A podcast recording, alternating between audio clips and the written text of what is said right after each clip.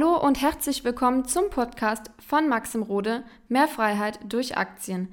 In diesem Podcast wird dein finanzielles Mindset auf ein neues Level kommen. Maxim wird dir zeigen, wie du durch Investitionen in den Aktienmarkt deine finanziellen Ziele erreichen kannst und wie du dir deine Rente absicherst.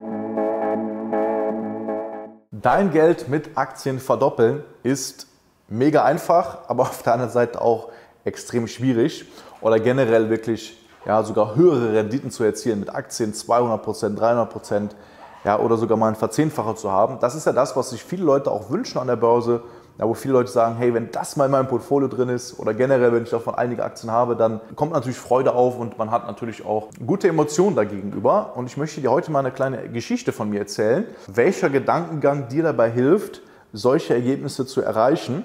Und dabei geht es jetzt gar nicht um irgendwie die technischen Sachen, ja, die Aktienanalyse an sich, äh, sondern um einen gewissen Punkt, wo Leute sich selber immer wieder im Weg stehen und diesen Fehler sehe ich und es wird extrem viel Potenzial liegen gelassen, es wird extrem viel Geld verbrannt. Und angefangen hat das damals damit, das war so im Jahr ja, 2016, 2017. Und äh, damals habe ich wirklich genau nach unterbewerteten Aktien gesucht, mit, mit Aktienscreenern gearbeitet und äh, bin auf ein Unternehmen gestoßen. Da habe ich jetzt auch mehrere Beispiele, aber ich mache es jetzt mal an diesem Beispiel, welches ähm, Saint-Gobain heißt, ein französisches Unternehmen. Habe immer mal wieder gesehen, ja, irgendwie, wenn ich äh, hier rumgefahren bin, da gibt es einige Fabriken von, die machen auch äh, Autoglas, also die, die ähm, Frontscheiben zum Beispiel. Ähm, die machen ähm, Baumaterialien und so weiter und so fort. Habe mich dann damit beschäftigt und dann eben auch eine Aktienanalyse gemacht, die Kennzahlen durchgegangen, verschiedene Berechnungen gemacht und dann eben ganz klar gesehen, okay, das Unternehmen ist für mich unterbewertet. Na, und habe gesehen, das ist eine gute Möglichkeit, aber irgendwie hakt es in dem Unternehmen so ein bisschen. Der Umsatz ist jetzt nicht massiv am Steigen, habe aber gesagt, okay, ich entscheide mich für das Investment, weil ich ganz klar sehe, das Bewertungsmodell bei dem Unternehmen war ganz offensichtlich, das Unternehmen sogar unter Buchwert bewertet war. Im Endeffekt Ganz einfach gesagt, für die Leute, die jetzt sich fragen, was bedeutet das, dass das Unternehmen oder dass die, die Werte im Unternehmen, das heißt die Fabriken, ja, die Assets im Unternehmen mehr wert sind als das, was ich jetzt dafür zahlen muss. Und war mir auch sehr sicher bei dem Investment und habe dann gesagt, okay, ich investiere jetzt äh, meinen Teil, habe da auch die Position schon voll gemacht. Das heißt, ich habe schon eigentlich das investiert, was für diese Aktie geplant war. Und dann ist es ja sehr, sehr oft so, dass man nach dem Aktienkauf, vielleicht kennst du das, vielleicht fühlst du dich da auch ein bisschen erwischt, nach dem Aktienkauf unmittelbar die nächsten Tage mal reinguckt, ja, was hat sich da getan und man sich natürlich dann ein bisschen ärgert, wenn die Aktie 5 oder 10 Prozent nochmal gefallen ist. Man sagt sich, Mann, warum habe ich jetzt wieder die Aktie gekauft? Äh, hätte ich mal drei Tage gewartet, hätte ich einen günstigeren Kurs bekommen.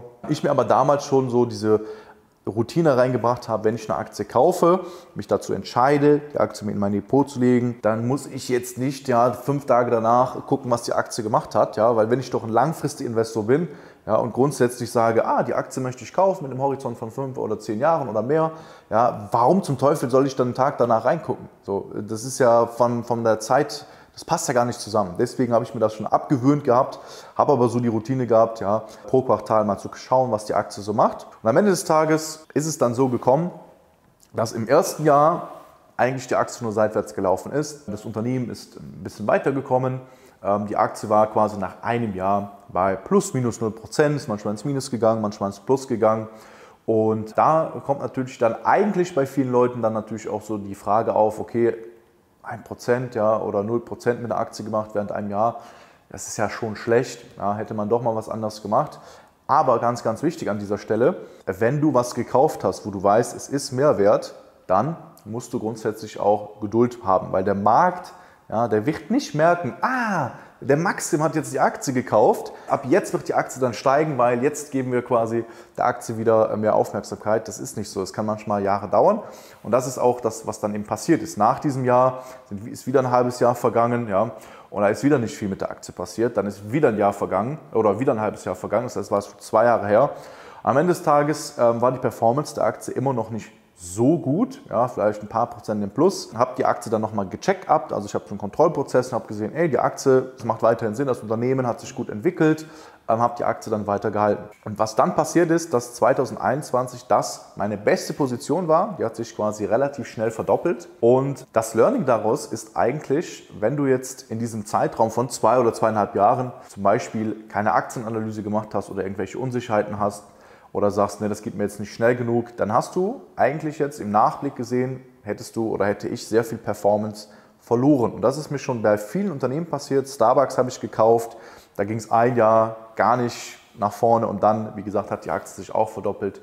Selbst bei Amazon war es so, dass im ersten halben Jahr bei Amazon, als ich sie bei 700 gekauft habe, ging sie nochmal runter auf, auf 600, dann ist sie auf 800 gependelt und dann hat sie sich auch innerhalb von einem Jahr dann, glaube ich, fast verdoppelt gehabt eigentlich in Erinnerung zu haben. Und das war, Amazon war auch mein erster Verdoppler. Das Learning des heutigen äh, Videos.